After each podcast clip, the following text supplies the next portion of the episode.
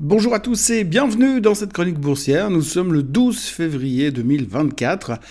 La semaine qui commence sera donc placée sous le signe de l'inflation, mais on va aussi vous parler de Super Bowl Indicator et de l'année du dragon. Rassurez-vous, euh, dans les trois cas, ce sont des sujets qui sont plutôt bullish pour le marché, surtout lorsque l'on sait qu'actuellement nous avons l'optimisme chevillé au corps et que plus personne n'ose aller contre le marché, à moins d'avoir des inclinaisons sadomasochistes, puisque de nos jours, la conviction que les bourses mondiales ne vont faire que monter cette année est à son paroxysme. La semaine dernière, l'indice américain de référence, le S&P 500, a donc terminé au plus haut de tous les temps, non seulement au plus haut de tous les temps, mais également au-dessus de la barrière mythique des 5000 points. Enfin, quand je dis mythique, il faut savoir raison garder, parce que je pense sincèrement que plus on approchera des 6000, moins la barrière des 5000 semblera mythique. Mais comme il faut s'occuper, eh bien, occuper les médias financiers, avec des choses qui ont l'air hyper intéressantes et qui donnent l'impression que les marchés boursiers ont des comportements presque rationnels, on va dire que la barrière en question était mythique. Mais si nous sommes à ces niveaux aujourd'hui, c'est à cause de l'inflation qui va mieux, qui est à nouveau sous contrôle. Enfin, c'est en tout cas l'impression que ça donne, et l'impression que les banques centrales et les gouvernements voudraient bien qu'on ait. Et pour l'instant, il faut dire que cela fonctionne pas mal. Les intervenants ont les yeux rivés sur les données des CPI et autres PCE, et tentent, euh, en tentant à chaque fois euh, que l'un d'entre eux euh, est publié, d'en tirer les bonnes nouvelles qui sont à l'intérieur. Pourtant, depuis deux mois, on a quand même l'impression que ça baisse moins vite, et selon de l'angle où on prend le temps de l'inflation est même en train de remonter. Et c'est pas parce que cette andouille d'incompétent de Le Maire vous dit le contraire que c'est vrai. Les exemples qui démontrent que les prix prennent l'ascenseur sont légion dans la vie réelle, mais les chiffres que l'on nous produit sont euh, savamment bricolés pour donner l'impression que ça va mieux. Mais passons, peu importe la qualité des chiffres et de ce qu'on y met dedans, le plus important c'est que l'on attend ce que l'on attend du chiffre, comment le marché l'interprète et ce que la Fed pourrait en tirer comme conclusion. Si l'on se réfère au CPI qui est sorti le mois dernier, on ne peut pas nier que l'inflation repartait à la hausse. C'est aussi pour cela que la Fed se fait tirer l'oreille pour baisser les taux et que depuis quelques jours, on a bien compris que dans les conditions actuelles, les taux ne baisseront pas en mars.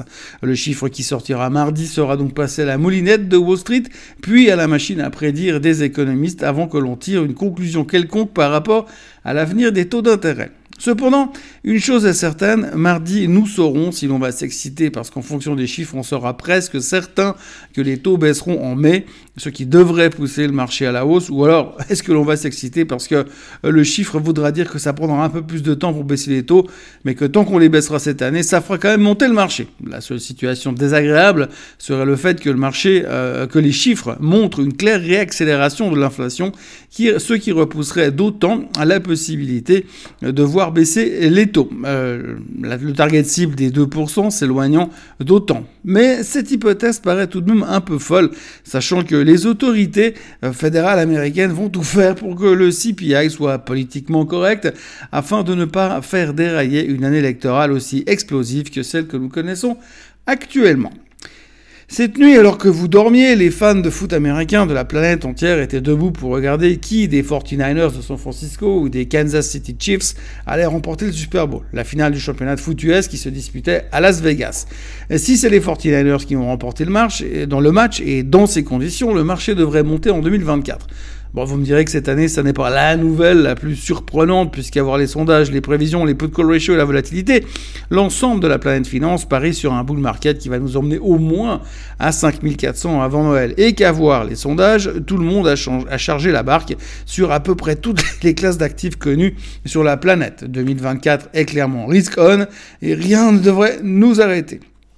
Néanmoins, depuis 1978, il y a un type qui s'appelle Leonard Coppett qui a publié un article qui dit que selon l'équipe qui gagne le Super Bowl et selon la ligue d'où elle provient, American Conference, AFC ou National Conference, NFC, en fonction, le marché sera bearish ou bullish pour l'année. Cette année, les 49ers, euh, si, euh, les 49ers venant de la NFC, les Kansas City Chiefs de l'AFC, le calcul était simple. Si les 49ers gagnaient le match, euh, le marché montait sinon c'était l'inverse. Bon, là, j'ai attendu jusqu'à 4h20 du matin, ils sont en prolongation, alors je vous laisserai en tirer les conclusions vous-même. Alors, vous me direz que c'est un peu tiré par les cheveux comme moyen de prévision, et vous n'aurez pas tort. En même temps, quand on voit euh, à quoi on se raccroche par moment, le vainqueur du Super Bowl, c'est pas pire que les naissances de canards dans le lac de Central Park et sa corrélation avec les années de crash boursier. Mais surtout, ce qu'il y a de drôle dans le Super Bowl Indicator, euh, c'est que l'on savait que plus les années passaient, plus le pourcentage de réussite diminuait. Euh, je crois que l'an dernier, nous étions autour des 70% de chances de réussite. Bon, en même temps, 70%, c'est nettement mieux que le taux de réussite des analystes de Wall Street, qui doit être plus proche d'une fois sur deux que trois fois sur quatre. Et puis, il faut aussi retenir une chose, euh, c'est que les années où l'on avait une équipe qui prédisait la baisse et que ça n'a pas fonctionné, ces années-là, le marché est monté plus fort que les années dites bullish.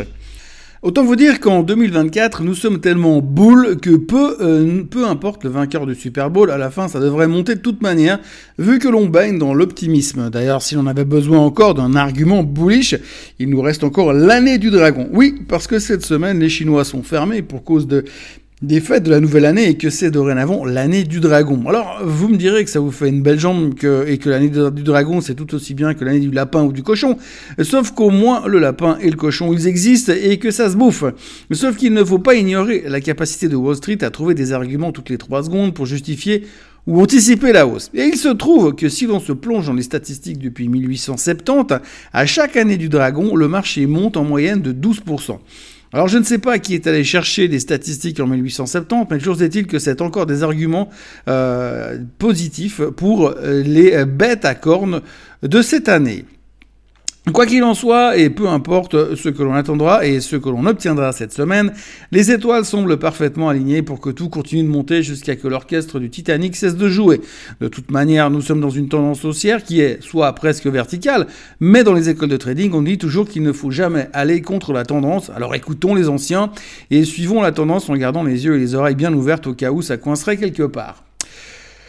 Pour le reste, on retiendra que le baril est à 76,60, l'or ne fait toujours pas grand-chose et se traîne autour des 2030 et le bitcoin est à 48 000 dollars et ne semble pas vouloir s'arrêter. Côté chiffre du trimestre, on notera que la, saison continue et que cette semaine, nous aurons des noms comme Coca-Cola, Shopify, Airbnb ou encore Cisco, mais ça ne sera pas aujourd'hui. Il y aura aussi Sam Altman, il y a aussi Sam Altman, le patron d'OpenAI, ChatGPT qui veut lever des milliards pour réorganiser le business des semi-conducteurs pour l'intelligence artificielle. Pas sûr que ça soit très rassurant tout ça. Et puisque l'on parle d'intelligence artificielle, il faudra aussi retenir que depuis le début de l'année, 34 000 jobs sont passés à la trappe parce que, je cite, les entreprises passent à l'intelligence artificielle. Je me réjouis de me licencier moi-même dans les mois à venir parce que ça sera ChatGPT GPT ou je ne sais quelle autre intelligence supérieure qui écrira mes chroniques. Pour moi, je pourrais dormir le matin. Du côté des chiffres du jour, nous aurons, nous n'aurons pas grand-chose à nous mettre sous la dent, euh, pour pas dire rien. Par contre, il y aura pas mal de banquiers centraux qui parleront, dont Lane de la BCE, puis Bowman et Kashkari de la Fed, tout en se souvenant que Kashkari est plutôt au quiche, mais que le marché s'en moque comme de sa première cravate depuis deux semaines. Pour l'instant, les futurs sont inchangés et on attend de voir comment les choses vont s'emballer, histoire de voir si les 40 000 sur Dow Jones c'est encore pour ce mois. Passez un très bon lundi et que ce début de semaine vous soit favorable. Quant à moi, je vous retrouve demain, comme d'habitude, enfin, dès que j'ai récupéré mes heures de sommeil.